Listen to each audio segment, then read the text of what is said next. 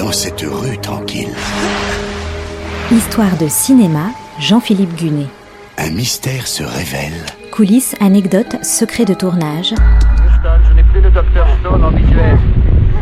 Houston, je n'ai plus le docteur Stone en visuel. Redécouvrez les plus grands films autrement. Et une aventure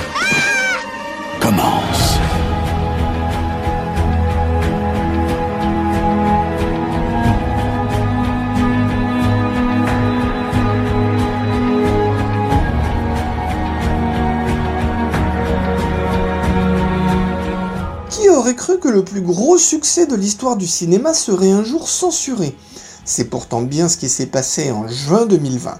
Le film, c'est Autant n'importe le vent, sorti en 1939. En tenant compte de l'inflation, il fait mieux que tout le monde au box-office, y compris Avengers Endgame. Le 9 juin, HBO Max, la plateforme de streaming fraîchement lancée par Warner Media, annonce qu'elle retire Autant n'importe le vent de son catalogue. La décision est temporaire. Il est prévu de réintégrer le film, mais précédé d'un carton explicatif qui doit le remettre dans son contexte, en précisant notamment que le film est un produit de son époque et qu'il véhicule des préjugés qui n'ont plus cours aujourd'hui. En clair, Autant n'emporte le vent est accusé d'être raciste. Trois jours plus tard, le 12 juin 2020, le studio Warner annonce qu'il renonce à projeter Autant n'emporte le vent au Grand Rex. La célèbre salle parisienne l'avait programmé en même temps que d'autres grands classiques du 7e art dans la foulée de la réouverture des cinémas en France le 22 juin.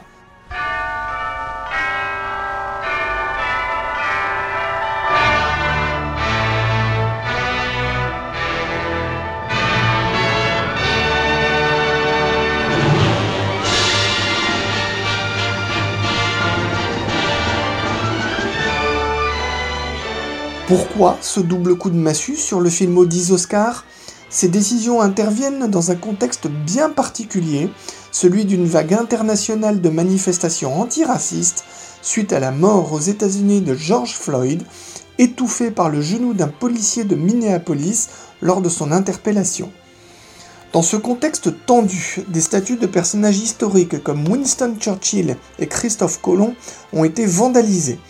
Et autant n'importe le vent s'est vu accusé d'être un film raciste parce qu'il livre une vision édulcorée de l'esclavage et montre des domestiques noirs heureux de leur sort avec leurs maîtres sudistes.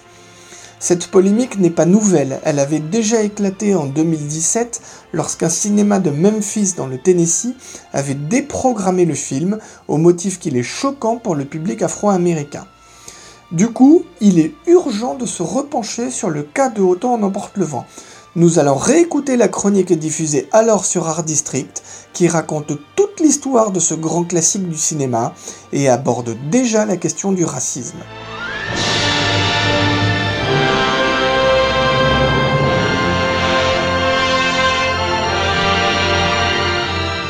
Le 25 août 2017, l'Orpheum Theater de Memphis, dans le Tennessee, annonce qu'il annulera à compter de 2018 sa projection annuelle de Autant en emporte le vent, au motif que le film ne peut pas toucher le public afro-américain.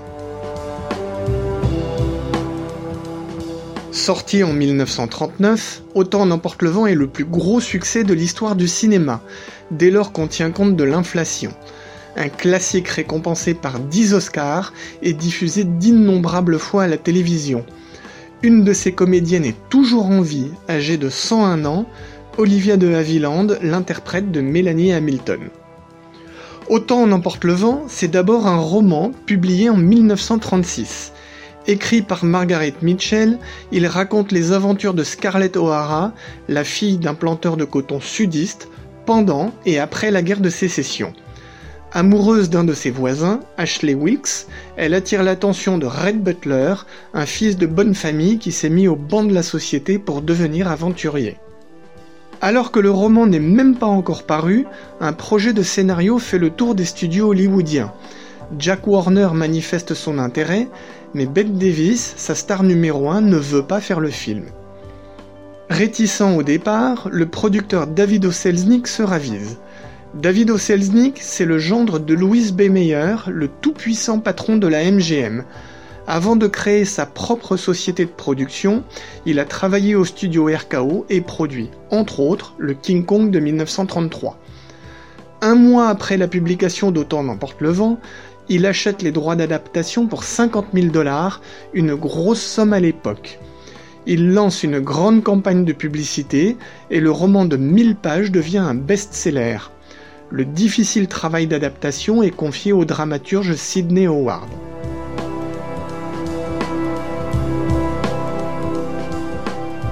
Pour incarner Red Butler, David O. pense tout de suite à Clark Gable. Oscarisé en 1935 pour son interprétation dans New York Miami, il est un choix évident, le public de l'époque n'envisage personne d'autre. Mais l'acteur est sous contrat avec la MGM qui ne souhaite pas le prêter. Du coup, David O. se tourne vers Gary Cooper. Lui est sous contrat avec Samuel Goldwyn qui ne le prête pas non plus. Et l'acteur n'est de toute manière pas intéressé. Le studio Warner propose alors Errol Flynn et Olivia de Havilland, le duo de Captain Blood et des aventures de Robin des Bois. Mais David O. finit par trouver un accord avec son beau-père Louis B. Il obtient donc finalement Clark Gable et c'est la MGM qui distribuera le film. Pour trouver celle qui jouera Scarlett O'Hara, le processus est encore plus compliqué et devient une affaire médiatique. Il dure deux années entières de 1936 à 1938. Un casting est lancé à travers tous les États-Unis. De nombreuses stars sont envisagées pour le rôle. Paulette Goddard, Norma Shearer, Katharine Hepburn, Claudette Colbert, Susan Hayward, Lucille Ball, Lana Turner, pour n'en citer que quelques-unes. En Angleterre, Vivienne Lee a 26 ans et elle est inconnue aux États-Unis elle apprend que des comédiens britanniques postulent pour le film, et notamment Leslie Howard, qui sera finalement choisi pour jouer Ashley Wilkes. L'agent de Vivienne Lee est le représentant à Londres de Myron Selznick, le frère de David O. Selznick.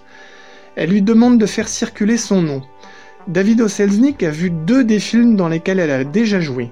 Dans un premier temps, il la juge trop anglaise pour incarner Scarlett, mais après une série de bouts d'essai, il l'engage.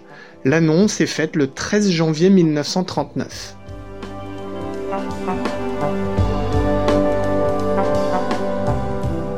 À ce moment-là, une séquence a déjà été tournée, celle de l'incendie d'Atlanta, où brûle un des grands décors de King Kong.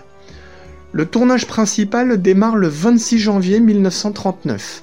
Le réalisateur, c'est George Cukor, qui a déjà collaboré avec David O. sur plusieurs films.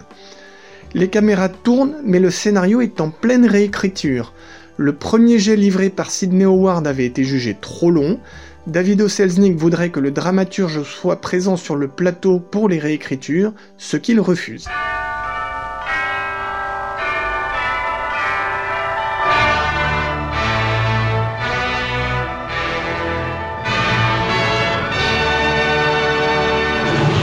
Producteur fait modifier le scénario par une équipe qu'il a recrutée.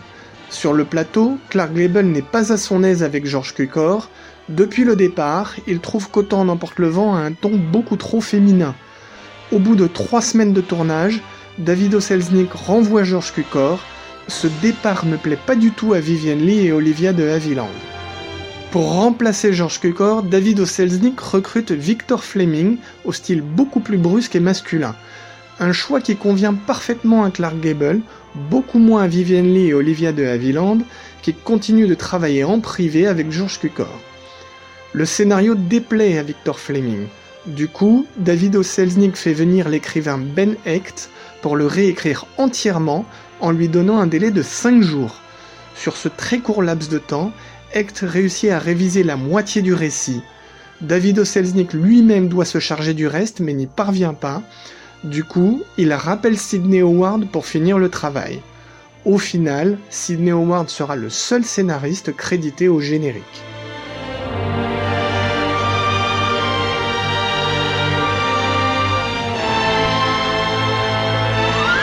Autant n'importe le vent est filmé en Technicolor. Pour la scène de l'incendie d'Atlanta, la production utilise les 7 caméras existantes pour ce procédé de mise en couleur. Pour le célèbre plan dans la gare d'Atlanta où la caméra s'élève pour dévoiler des centaines de blessés, 800 figurants sont présents. La production en voudrait plus, mais il n'y en a plus de disponibles. Du coup, elle ajoute 800 mannequins. Le tournage se poursuit jusqu'au 1er juillet 1939. Au mois de mai, Victor Fleming est épuisé et doit laisser temporairement son fauteuil. Il est remplacé pendant 24 jours par Sam Wood, un réalisateur de la MGM. À l'issue du tournage marathon, David Oselznick en personne s'occupe du montage. Pour la bande originale, il fait appel à Max Steiner, avec qui il avait déjà travaillé du temps où il était au studio RKO. Le compositeur est à l'œuvre pendant 12 semaines sur la plus grosse partition qu'il ait jamais eu à écrire. Pour tenir les délais, il doit travailler jusqu'à 20 heures par jour.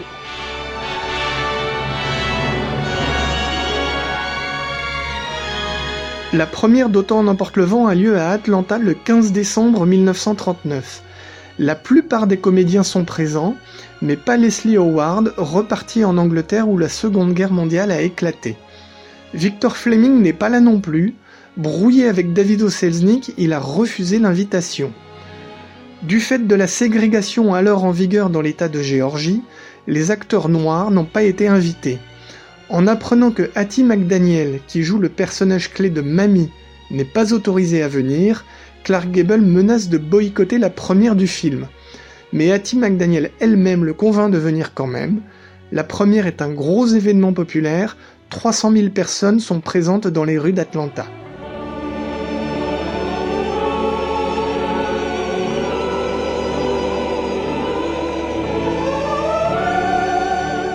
Sorti dans différents pays, ressorti plusieurs fois aux États-Unis, Autant n'emporte le vent est un triomphe commercial. Il faudra tout de même attendre 1950 pour qu'il arrive dans les cinémas français.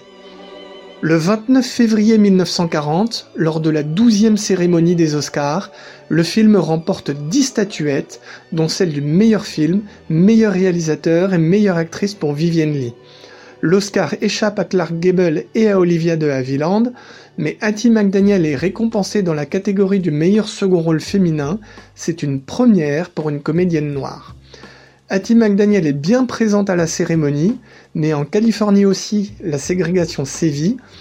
Les acteurs noirs sont assis à une table séparée.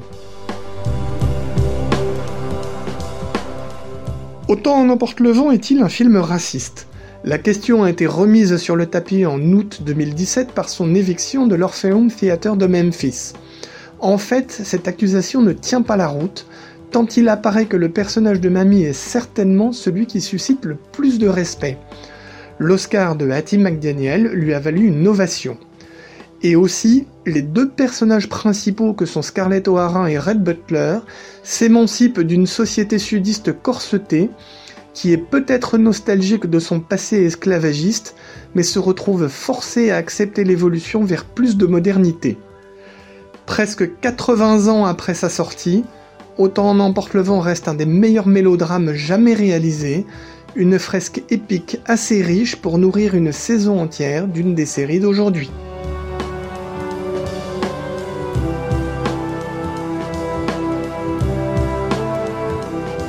Cette chronique date de 2017. Aujourd'hui, nous sommes en 2020. Et l'idée qu'Autant n'emporte le vent soit un film raciste est plus discutable que jamais. Car s'il l'est réellement, pourquoi alors aucun suprémaciste ne le brandit en étendard? David Oselznick, son producteur, était juif. Sans lui et son travail herculéen, le film n'aurait jamais existé. Aurait-il porté à bout de bras un film raciste? Et on l'a donc vu, Autant en emporte le vent reste le film qui a permis à Hattie McDaniel d'être la première actrice noire à recevoir un Oscar. Par ailleurs, comme le roman dont il est adapté, le scénario du film fait clairement comprendre que la société sudiste esclavagiste devait disparaître. Plutôt que de le censurer, il vaut mieux revoir le film pour ce qu'il est, un produit de son époque, bien plus nuancé qu'il n'y paraît.